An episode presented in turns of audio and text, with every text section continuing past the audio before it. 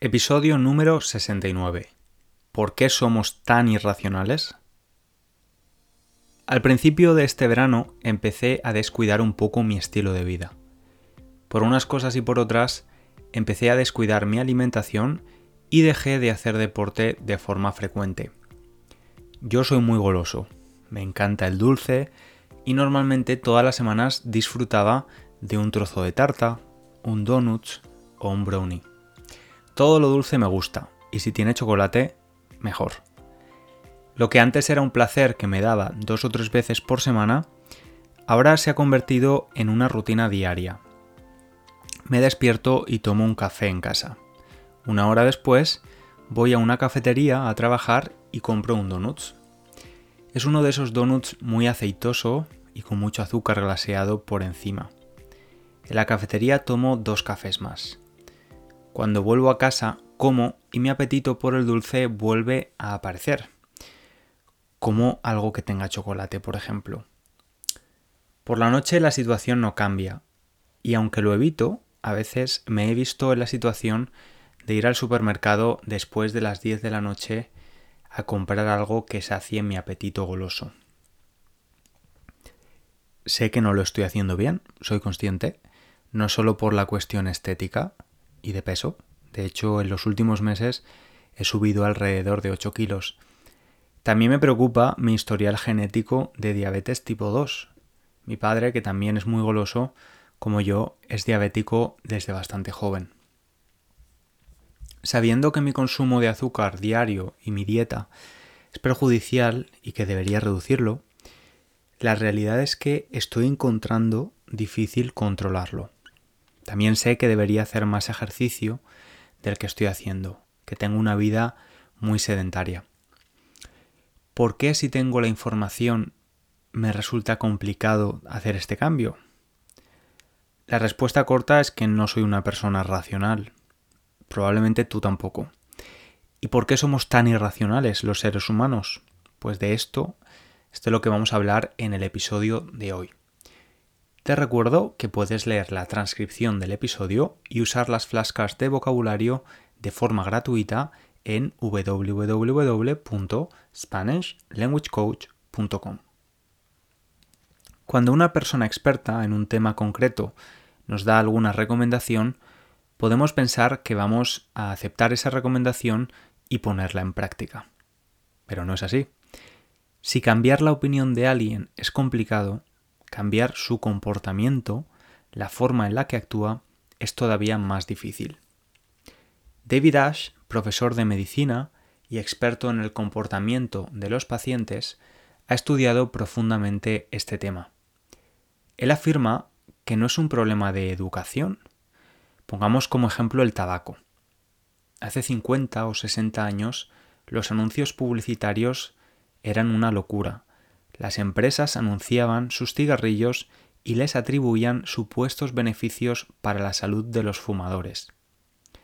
Afortunadamente los gobiernos ya no permiten estas campañas engañosas y las personas estamos lo suficientemente educadas. Hoy en día todo el mundo sabe que el tabaco es malo para la salud.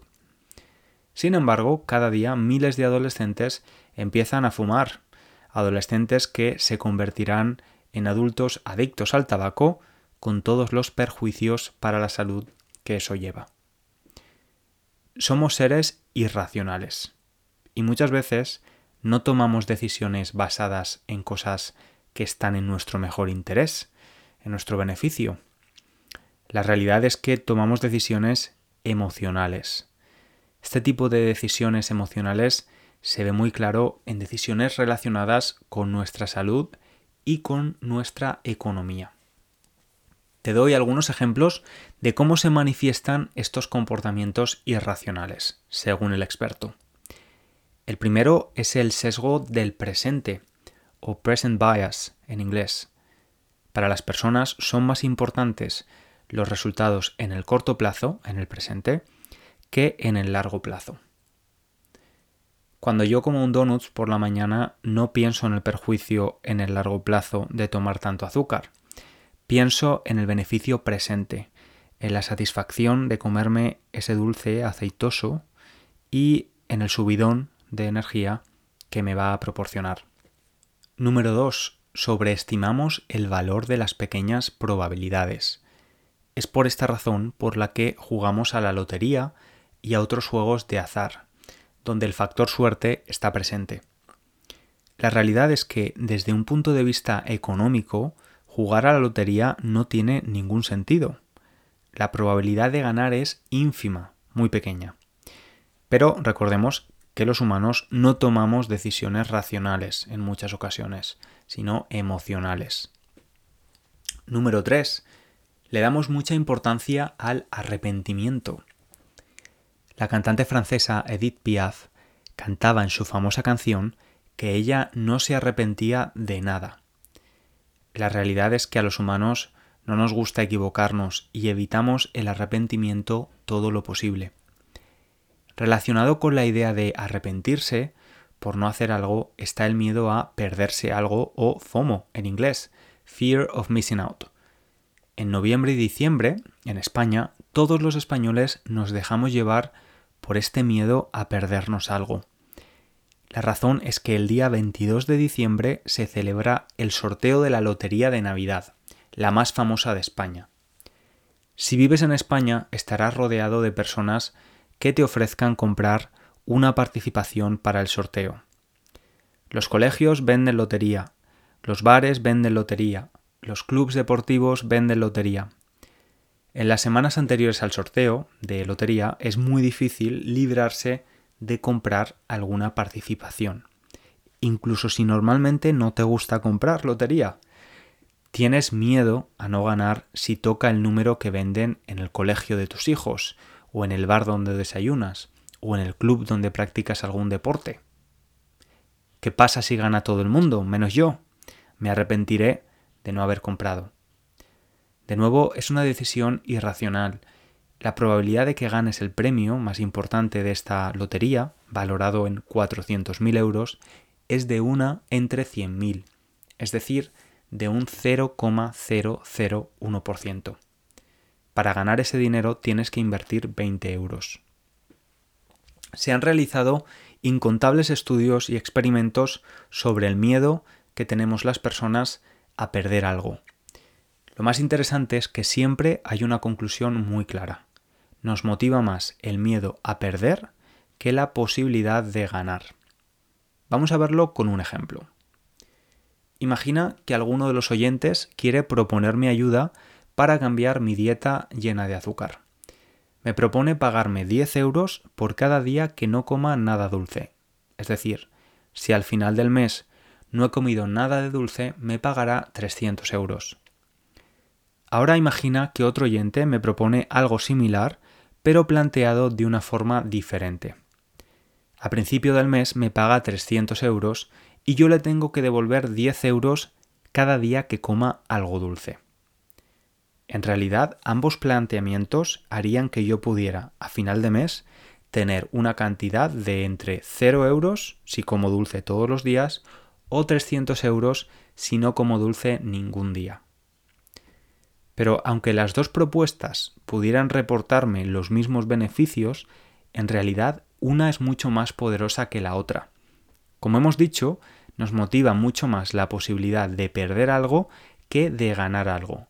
Así que si alguien me ingresara, me pusiera en mi cuenta bancaria 300 euros a principios de mes y yo le tuviera que devolver 10 euros cada día que coma dulce, las probabilidades de tener éxito con mi cambio de comportamiento serían mayores que si alguien me pagara 10 euros al día. Todo por el miedo a perder. Según diversos estudios de este tipo, incluyendo el miedo a la pérdida, la posibilidad de un cambio de comportamiento es hasta un 50% superior en algunos casos. Te recuerdo que no siempre somos racionales, sino que a veces somos emocionales y mucho. Por cierto, esta parte racional del ser humano tampoco es algo malo necesariamente. Esas características más emocionales también hacen que podamos ser creativos e intuitivos.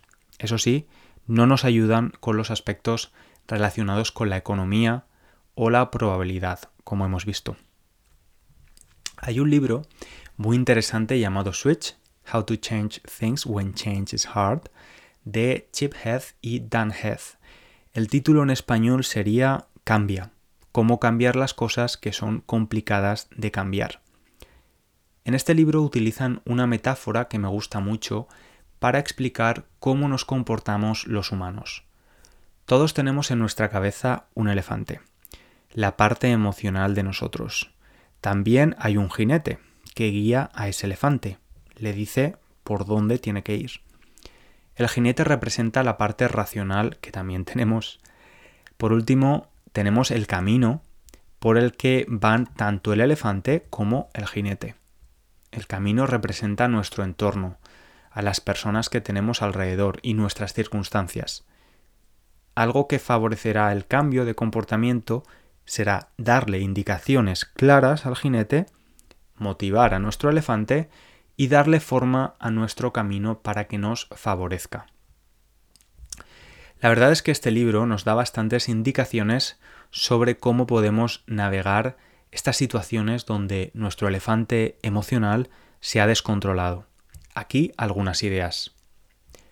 Mirar al pasado y analizar cómo cambiaste tu comportamiento en una situación similar. Si no tienes ninguna referencia, puedes tomar como ejemplo lo que han hecho otras personas en tu misma situación. Si sigues mi canal de YouTube, sabrás que en uno de mis vídeos de principios de este año comentaba que iba a hacer el examen de C2 de inglés, el nivel más alto y que lo iba a hacer en junio de este año. Pues bien, decidí posponerlo a noviembre porque no estaba estudiando casi nada y hubiera sido imposible aprobar el examen en junio. Hace un mes, viendo que la situación no había cambiado, decidí posponer el examen a febrero del año que viene. Sí, lo reconozco, soy profesor de idiomas y no he sabido organizarme para preparar un examen de inglés. En este caso podríamos usar la expresión en casa del herrero cuchillo de palo. Un herrero es el profesional del hierro y si tiene un cuchillo de palo, de madera, en lugar de hierro, pues es algo irónico. El caso es que, aunque he ayudado a bastantes estudiantes de español a aprobar exámenes similares, estaba un poco perdido con este examen de inglés. No conozco a nadie que lo haya hecho, así que busqué en YouTube experiencias de otros estudiantes donde explicaban cuál era su rutina de estudio, qué libros usaban para prepararse o cuánto tiempo se necesitaba para tener éxito en el examen. Como hemos dicho, podemos fijarnos en lo que han hecho otros para conseguir el mismo resultado que queremos. Algo que también puede dificultar el cambio es la parálisis por análisis. En el episodio número 8 hablamos de la fatiga de decisión y vimos cómo tener demasiadas opciones puede dificultar hacer cosas y acabar procrastinando. A veces tener demasiadas opciones nos da la sensación de una falta de claridad y recordemos que nuestro jinete necesita direcciones claras. Imagina subir a un taxi y empezar a darle instrucciones al taxista de cómo llegar al destino, cambiando la ruta constantemente. Hacer eso solo va a provocar que el viaje sea más largo y costoso. Otra forma de favorecer el cambio es buscar algo que pueda satisfacer tanto al elefante emocional como al jinete que lo guía, a nuestra parte racional. Si volvemos al tema de mis malos hábitos con la comida, en los últimos tiempos, pues una forma de darle motivación a mi elefante y también una dirección clara a mi jinete sería decidir varios desayunos saludables, pero dulces también, que puedo tomar por la mañana. Por ejemplo, unas tortitas hechas con plátano y dátiles o un porridge, avena, con leche de coco y canela. También tenemos que ser realistas. Si nuestro elefante está acostumbrado a hacer lo que le da la gana, a hacer lo que quiere, no podemos esperar que de la noche a la mañana, de un día para otro, sea capaz de ser diligente en un determinado aspecto de nuestra vida. Si queremos que nuestro elefante suba el pico del Everest, primero tendremos que acostumbrarlo a subir montañas más pequeñas. Para el elefante también es muy importante saber que ha habido un cambio. La esperanza es la gasolina para que el elefante continúe moviéndose. Por eso es importante celebrar las pequeñas victorias. Y no solo de victorias va la cosa, los fracasos también van a ser inevitables en cualquier proceso de cambio, indicándonos qué es lo que funciona o qué es lo que no funciona. Una información muy valiosa. Por último, y una de las razones por las que te estoy contando todo esto, es que tenemos que tener presente el poder de la influencia social. Somos animales sociales y nos importa lo que los demás piensan de nosotros. Siempre que esta necesidad no sea exagerada, podemos usarla a nuestro favor. Hacer nuestros cambios visibles a otros puede ayudarnos a alcanzarlos. Estoy seguro de que gracias a este episodio algunos de los oyentes del podcast me van a preguntar cómo llevo mi cambio de hábitos y mi preparación para el examen de inglés de febrero. Te iré poniendo al día. Poner al día es mantener informado a alguien de una situación. Pues eso, que te pondré al día de los cambios y de mi progreso. La verdad es que puede parecer una estupidez, pero encuentro difícil contar esto en el podcast. Para mí es importante llevar un estilo de vida más saludable del que tengo ahora. Sé que me va a hacer estar mejor conmigo mismo y que me voy a sentir mejor de lo que me siento ahora. Así que vamos a por ello.